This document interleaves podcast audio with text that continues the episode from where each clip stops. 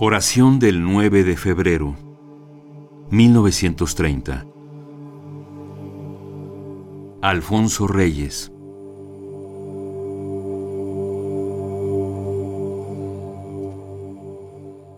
Cuatro.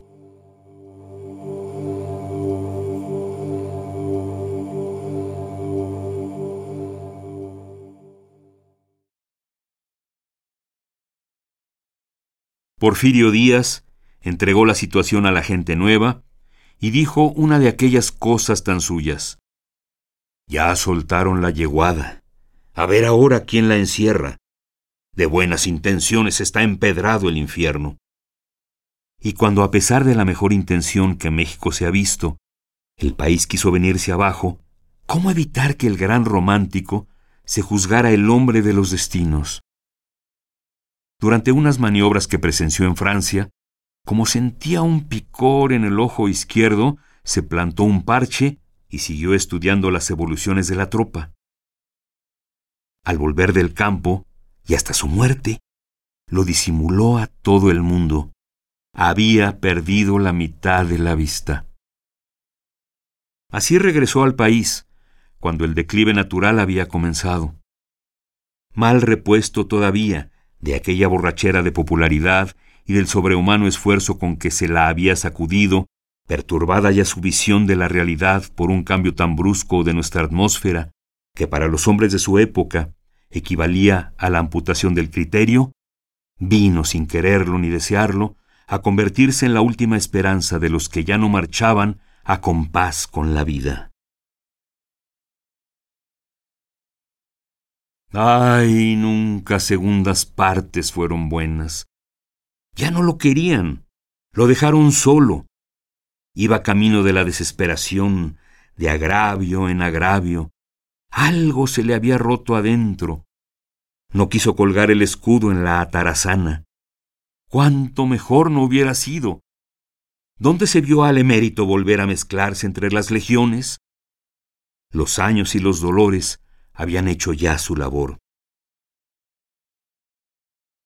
Y se encontró envuelto en una maraña de fatalidades, cada vez más prieta y más densa. Mil obstáculos y los amigotes de ambos bandos impidieron que él y el futuro presidente pudieran arreglarse, y todo fue de mal en peor, y volvió a salir del país. Y al fin lo hallamos cruzando simbólicamente el río Bravo, acompañado de media docena de amigos e internándose por las haciendas del norte, donde le habían ofrecido hombres y ayuda, y solo encontraba traición y delaciones. Los días pasaban sin que se cumplieran las promesas. Al acercarse al río Conchos, unos cuantos guardias rurales empezaron a tirotear al escaso cortejo. Unos a diestra y otros a siniestra todos se fueron dispersando. Lo dejaron solo, acompañado del guía. Era víspera de Navidad. El campo estaba frío y desolado. Ante todo, picar espuelas y ponerse en seguro para poder meditar un poco. Y por entre abrojos y espinares, desgarrada toda la ropa y lleno de rasguños el cuerpo, el guía lo condujo a un sitio solitario, propicio a las meditaciones. Allí, toda melancolía tiene su asiento. No se mira más vegetación que aquellos inhospitalarios breñales. El jinete echó pie a tierra, juntó ánimos, y otra vez en su corazón se encendió la luz del sacrificio. ¿Dónde está el cuartel más cercano? En Linares, Vamos a Linares. Nos matarán. Cuando estemos a vista de la ciudad, podrás escapar y dejarme solo. Es ya de noche. Es Nochebuena. El embosado se acerca al cabo de guardia. Quiero hablar con el jefe. Pasa un instante, sale el jefe a la puerta. El embosado se descubre y he aquí que el jefe casi cae de rodillas. Huya, huya, mi general. ¿No ve que mi deber es prenderlo? ¿Eres tú, mi buen amigo, mi antiguo picador de caballos? Pues no te queda más recurso que darme tus fuerzas o aceptarme como prisionero. Señor, somos muy pocos. Entonces voy a levantar la voz para que todos lo oigan. Aquí vengo a entregarme preso y que me fusilen en el cuartel. Entre los vecinos lo han vestido. Tan desgarrado viene. Nadie disimula su piedad, su respeto. Todos han adivinado que con ese hombre se rinde toda una época del sentir humano. Ofrece su vida otra vez más. ¿Qué mejor cosa puede hacer el romántico con su vida? Tirarla por la borda, echarla por la ventana. Pelillos a la mar, dice el romántico. Y arroja a las olas su corazón.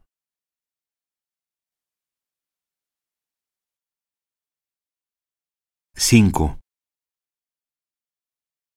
Más tarde, trasladado a México, se consumirá en la lenta prisión, donde una patética incertidumbre lo mantiene largos meses recluso. La mesa de pino, el melancólico quinqué, la frente en la mano, y en torno la confusa rumia de meditaciones y recuerdos, y todo el fragor del diablo mundo.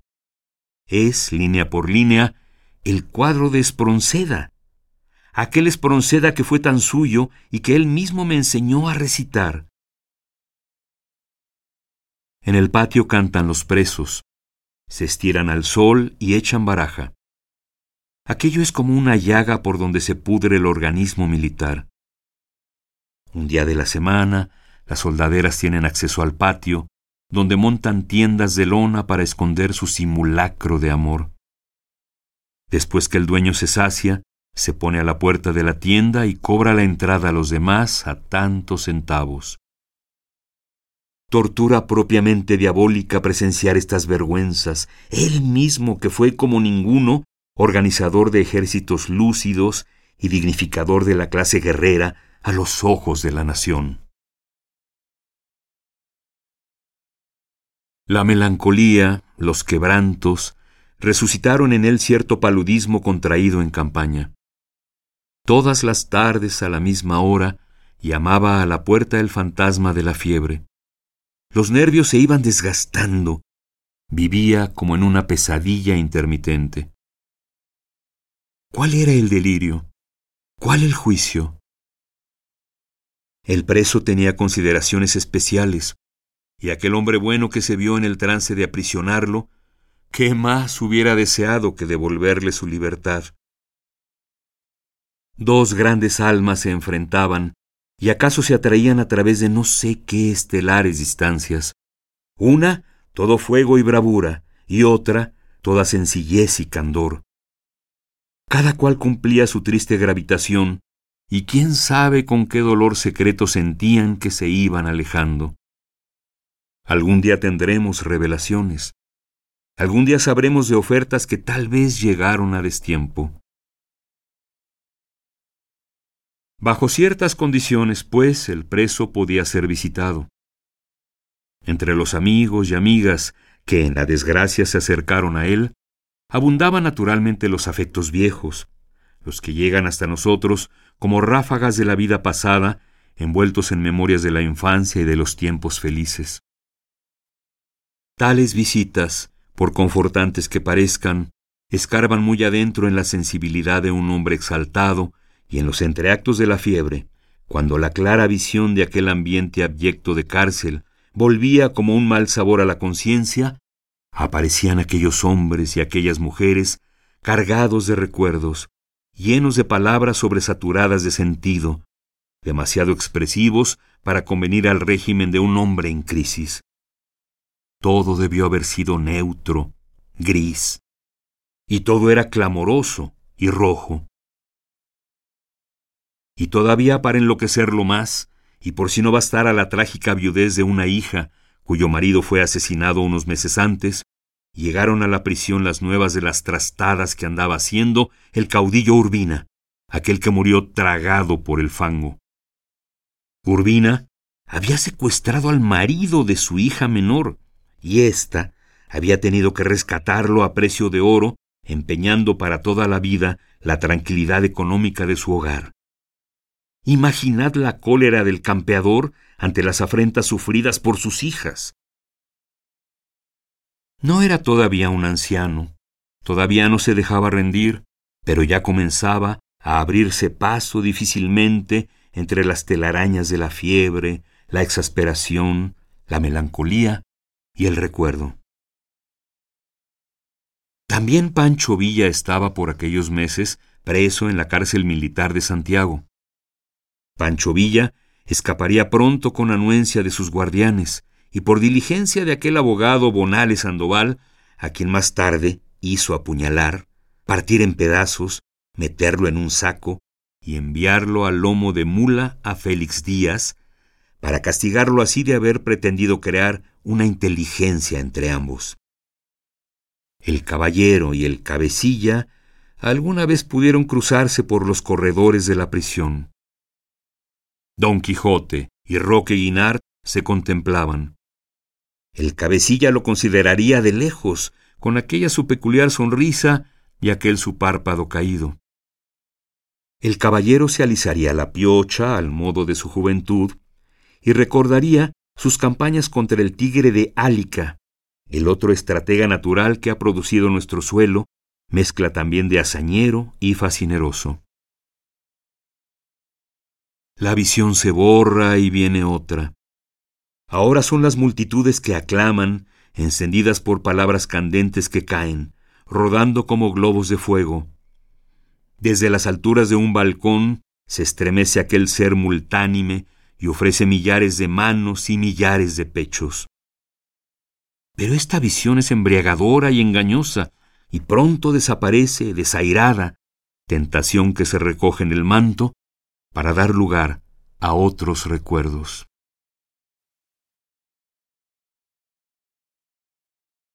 Seis. Aquel roer diario fue desarrollando su sensibilidad, fue dejándole los nervios desnudos. Un día me pidió que le recitara unos versos de Navidad. Aquella fue su última Navidad y el aniversario de la noche triste de Linares. Al llegar a la frase que a golpes de dolor te has hecho malo, me tapó la boca con las manos y me gritó Calla, blasfemo. Eso nunca. Los que no han vivido las palabras no saben lo que las palabras traen adentro. Entonces entendí que él había vivido las palabras, que había ejercido su poesía con la vida, que era todo él como un poema en movimiento, un poema romántico de que hubiera sido a la vez autor y actor. Nunca vi otro caso de mayor frecuentación, de mayor penetración entre la poesía y la vida. Naturalmente, él se tenía por hombre de acción, porque aquello de solo dedicarse a soñar se le figuraba una forma abominable del egoísmo. Hubiera maldecido a Julien Benda y su teoría de los clérigos, pero no veía diferencia entre la imaginación y el acto, tan plástico era para el sueño. De otro modo, no se entiende que él, tan respetuoso de los clásicos, arrojara un día su Quevedo, exclamando con aquella su preciosa vehemencia, Miente, miente, porque tropezó con el siguiente pasaje en la hora de todos y la fortuna conceso quien llamó hermanas las letras y las armas, poco sabía de sus avalorios, pues no hay más diferentes linajes que hacer y decir. Miente, miente. Y el poeta a caballo entraba por la humanidad repartiendo actos que no eran más que otros tantos sueños. Y aún tienen del sueño y del acto puro el haber sido desinteresados, actos ofrecidos a los demás, actos propiciatorios, actos para el bien de todos, en que se quemaba el combustible de aquella vitalidad desbordada. ¿Dónde hemos hallado el airón de esa barba rubia, los ojos arcos y el ceño poderoso? Las cejas pobladas de hidalgo viejo, la mirada de certero aguilucho que cobra sus piezas en el aire, la risa de conciencia sin tacha y la carcajada sin miedo. La bota fuerte con el cascabel del acicate y el repiqueteo del sable en la cadena. Aire entre apolíneo y jupiterino, según que la expresión se derrame por la serenidad de la paz o se anude toda en el temido entrecejo.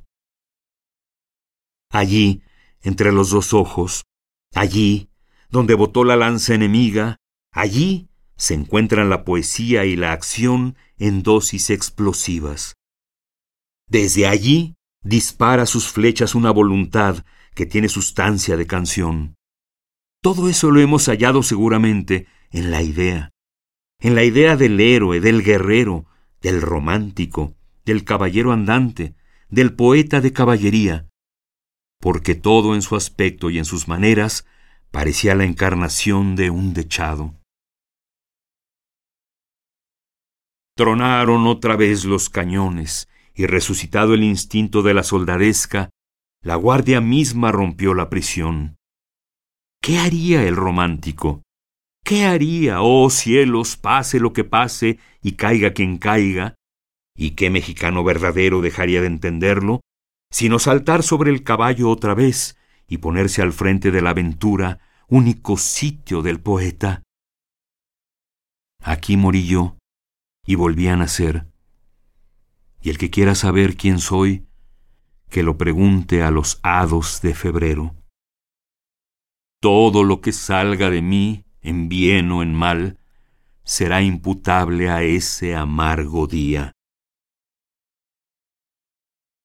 Cuando la ametralladora acabó de vaciar su entraña, entre el montón de hombres y de caballos, a media plaza y frente a la puerta de palacio, en una mañana de domingo, el mayor romántico mexicano había muerto. Una ancha, generosa sonrisa se le había quedado viva en el rostro. La última hierba que no pisó el caballo de Atila, la espiga solitaria. Oh Jaime, que se le olvidó al segador. Buenos Aires, 9 de febrero de 1930. 20 de agosto de 1930, el día en que había de cumplir sus 80 años.